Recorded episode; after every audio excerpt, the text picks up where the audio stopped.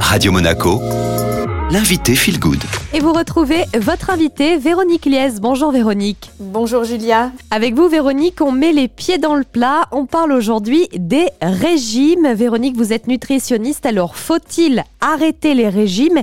Et si oui, pourquoi ben, La réponse est oui, il faut arrêter. Et tout simplement, c'est très clair parce que ça ne marche pas. On sait aujourd'hui que plus de 90% des personnes qui ont entamé un régime ont repris leur poids et souvent même plus. Donc évidemment, ici, on parle de régime au sens où on l'entend généralement, c'est-à-dire euh, des restrictions. Et le problème, c'est que notre corps, qui est extrêmement intelligent, il va s'adapter. Quand on réduit nos apports, eh bien, ça va devenir la nouvelle norme pour notre corps. Et donc, dès que vous allez remanger même normalement, eh bien le corps il va recommencer à stocker. Et souvent on mange plus parce qu'il y a eu des frustrations, donc on va grossir encore plus. Donc les régimes vraiment ça ne marche pas. Il faut aujourd'hui bien comprendre qu'on doit arrêter de compter les calories. Alors évidemment, les apports sont importants et le but n'est pas de manger sans limite. Il y a un problème avec ces calories, d'une part parce qu'on n'absorbe pas tous de la même façon, mais en plus on va pas métaboliser les aliments de la même façon, on va pas les stocker de la même façon.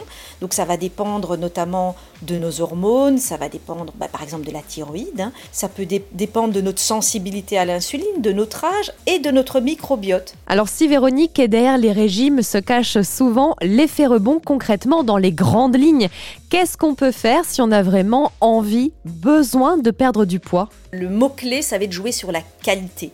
Ça va être redonner au corps les nutriments dont il a besoin pour le faire fonctionner correctement et pour que nos métabolismes fonctionnent correctement. Et donc il faut revenir à une alimentation non transformée, un petit peu plus végétale, sans zapper le gras mais en gardant surtout le bon gras avec euh, les oméga 3. Et puis on en reparlera dans d'autres chroniques, mais il y a aussi tout, tout ce qui est chrononutrition, le microbiote, les hormones. Donc on va essayer vraiment de mettre le doigt sur tous les freins aussi. Ça montre vraiment que cette approche simpliste des calories in et out est dépassée. Il faut avoir une stratégie globale, plus axée sur la qualité des aliments, leur proportion, leur heure de consommation, et aussi comprendre donc tous les freins à la perte de poids ou tous les troubles métaboliques et hormonaux qui vont favoriser le stockage. Et puis il va falloir les prendre en charge, bien entendu. Merci beaucoup Véronique. Avec plaisir. Pour écouter les conseils de Véronique Liès à propos des régimes, je vous donne rendez-vous sur les réseaux de Radio Monaco, Spotify, Deezer et Apple Podcast, et à suivre bien sûr votre playlist Made in Monte Carlo.